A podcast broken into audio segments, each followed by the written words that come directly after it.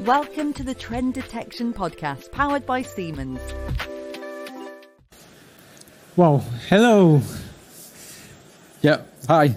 Hi. So in next 15 minutes, we will give you uh, an overview on the integration of the Industry Information Hub as data integration layer with Senseye as cloud hub for predictive maintenance. Um, I can say that we are very proud to have released that integration pretty recently uh, in October and managed to present you here. Rob, I think you want to start with the challenges we are addressing first together, right? Exactly. We, will touch on the challenges and why we're doing what we're doing. Um, so if we think about the, the world of manufacturing, there's a, a, number of key challenges that we have to um, address in manufacturing organizations that we um, help with predictive maintenance. So one of those is trying to maintain the uptime of machines. We want machines that are running effectively and producing their products when they're, when they're intended to. But another key aspect is making sure that we do the, the more precise and correct type of maintenance. There's no point in over maintaining machines unnecessarily, and you want to make the most efficient use of any maintenance skills that you have. Um, and other aspects of that as well relate to, oh, sorry, relate to uh, the uh, supporting re- remote workers uh, in the remote environment. So we're a cloud-based application, and that's really key to be able to get support from experts across your business and across your field. And then also reducing those operating costs and the risks. So making sure the production manager and the maintenance manager having the right data in front of them to ensure that they're operating effectively. Um, and this all has a very positive impact on sustainability, making machines last longer, using less energy, consuming less spare parts. Um, but a really important aspect in what we want to cover today is how do we actually scale the connectivity in those machines? So Ender, over to you and we can touch on that. Thank you. So the name of the challenge is the scalable data integration. It is a hard job, I can tell you. So gathering data from the automation field is a complex task that requires expertise in different domains, be it automation engineering, IT, and data science. Overcoming these challenges is vital for the facility if you want to uh, harness the benefits of automation, optimize the operational efficiency, maintain the product quality, and utilize the uh, predictive maintenance systems like Senseye effectively. So let me open up a little bit more what I mean with these challenges.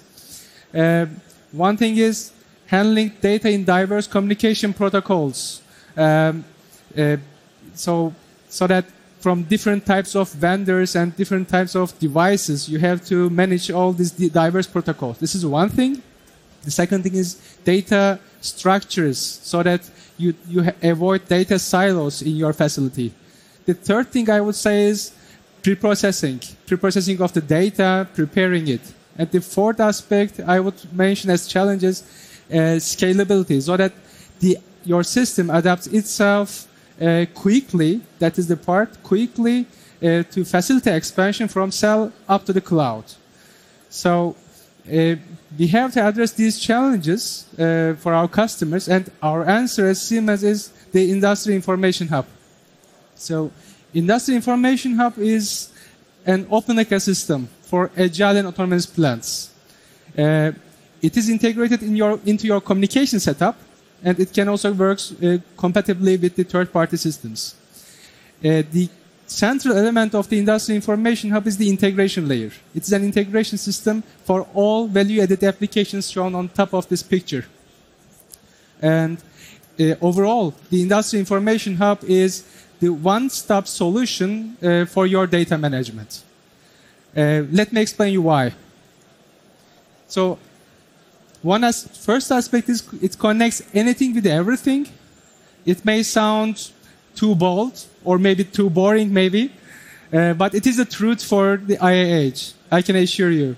You can collect brownfield data no matter it is third party, your own or Siemens devices. You can pre-process data, transform and aggregate data you can uh, provide the data through well-known interfaces to everywhere. You can uh, integrate this collected brownfield data in the form of uh, time series data, historical data, and data model.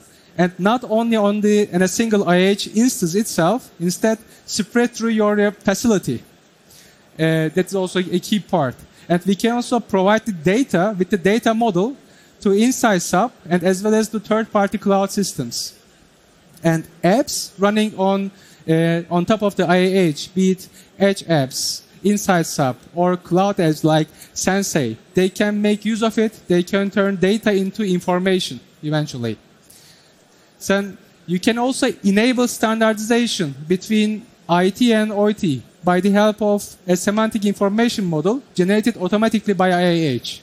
For this purpose, you can use any type of companion spec depending on your industry needs, as well as um, self-made data models. Then the fourth aspect I want to underline is one configurator for everything instead of having different ones for different purposes. Be it connector configuration, data modeling, data processing, uh, pre-processing, providing it to IT layers. You are doing everything in one configurator. That's a key value or one of the key values. Then openness. Uh, uh, here I mean if you want to adapt and extend the way you collect and utilize the data, then you can have your self-made edge apps as well as connectors by the help of a software development kit, an SDK that we are providing and for free. Uh, and we are also providing Mendix sample apps as a low-code sample apps.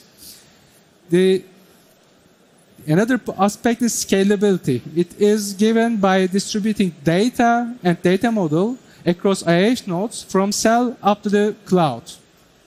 And last but not least, uh, Industry Information Hub is integrated with Siemens Xcelerator, Industrial Operation X, and Total Integrated Automation. Uh, it's a part of that. Uh, thereby, you can enable many more use cases by this seamless integration. So, having said that, now we, ha we have seen how IH makes shop floor data Senseye ready, Rob. That's can you great. explain us uh, some more insights on Senseye and explain us what are the benefits of Senseye? Yeah, thanks very much. So, yeah, it's really key everything you've described here because the, the key aspect of Senseye is actually building on top of condition monitoring data. Um, it's a cloud-based application and it's targeted at assisting in scaling the role of the reliability engineer. So the sort of person that's looking at condition monitoring data from machines and making decisions about when to intervene. But as we move into a digital world and now we've got capabilities like IIH where we're connecting thousands of machines. So it's not just about 10, 20 machines, it's capturing data from your entire factory. But what's really important is making sure you recognize that the user can become overwhelmed. So people can get fatigued with too many alerts and notifications. So we've got a layer of AI uh, that applies machine learning into the solution that un- understands what the user's interested in and what's important on that day.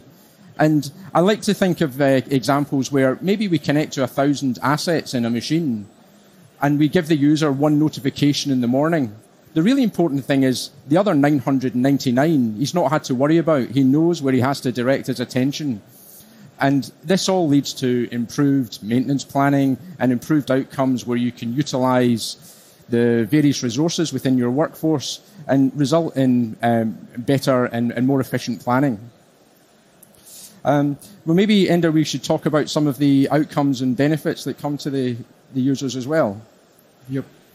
Um, so when we think about the the value that we see from our customers, I've got some statistics here that just describe um, some aspects of this and what our customers experience.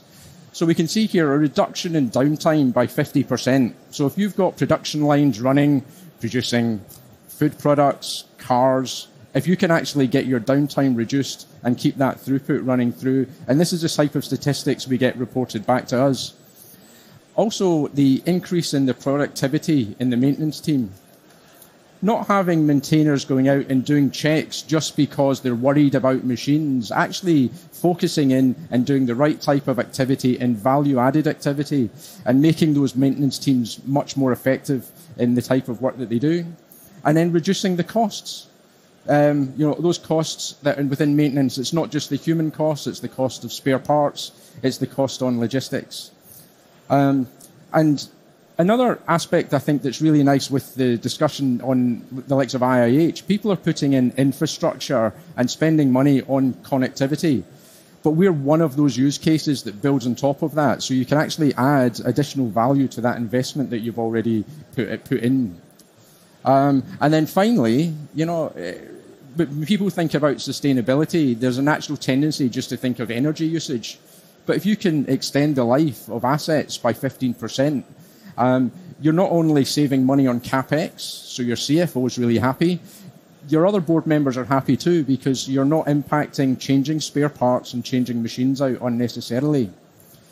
But um, just to put this into context, um, there's a quote here from a very large global steel manufacturer um, that reflected back to us, and, and we've got some marketing material that's coming out soon on this. But the thing that I found really interesting here is that they say solutions like Senseye is actually a catalyst for change across their organization.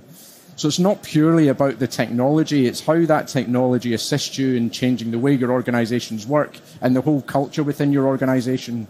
Um, but Ender, maybe if we can touch on a little bit more how this all kind of fits together. Yeah, let's okay. go ahead. So then beginning from the bottom, where the data arrives into the system. Industrial Information Hub can collect data from any industrial device, as mentioned beforehand. So you create a data model so that you structure the data. And the key part is the upper layers, they know how to access the data and well, well-defined way to access the data. Then you can store the data on the respective industrial devices. You can pre-process it by the inbuilt advanced data operations capabilities of IIH, like calculating min, max, average, or any other uh, additional aggregation options in a certain time range, or you can transform the data by the help of a uh, powerful expression engine. Then you can aggregate this data and data model across the IIH nodes spread through your facility. And at the end, you can provide this data to IT layer uh, to the apps like Senseye at the end. And the key part is in a condensed way so that apps like Senseye do not get flooded with the shop floor data so that they get it so that, so to speak, ready to digest, I can say. Yeah. So now, uh, Rob, can you summarize what you are doing with the all the data I sent to you? Exactly, and that's great. And it really is the case that with a product like IIH that can do that capturing, we can actually get maybe what we want to think of as smart data, right? So it's data that's got lots of information, and this is what we want in- information in the data that relates to the state and change of that machine. And from that, we build an understanding of what's the normal behavior for that machine. Um, and this is all fully automated. When I say we, it's the product, it's the, the, the, the code that's in the back end. And once we understand that normal baseline, then we can start to identify if there's unusual behavior, um, you know, various like spikes in torque parameters or vibration levels that are increasing, for example. And this is all indicative of a degradation somewhere in the machine that's unexplainable. Um, we also combine that with input from the user and feedback, as well as bringing together maintenance information and maintenance records. So, as well as our algorithms understanding the normal behavior from the machine, we actually model the user as well and understand what the user is interested in so that we can feed back in, into those models and those algorithms and have an improved outcome. Brilliant. So uh, the more sensor data we see, the more user input we see, the, the stronger the output comes. Please like and subscribe on all major podcast channels and find out more about Senseye predictive maintenance at Siemens.com.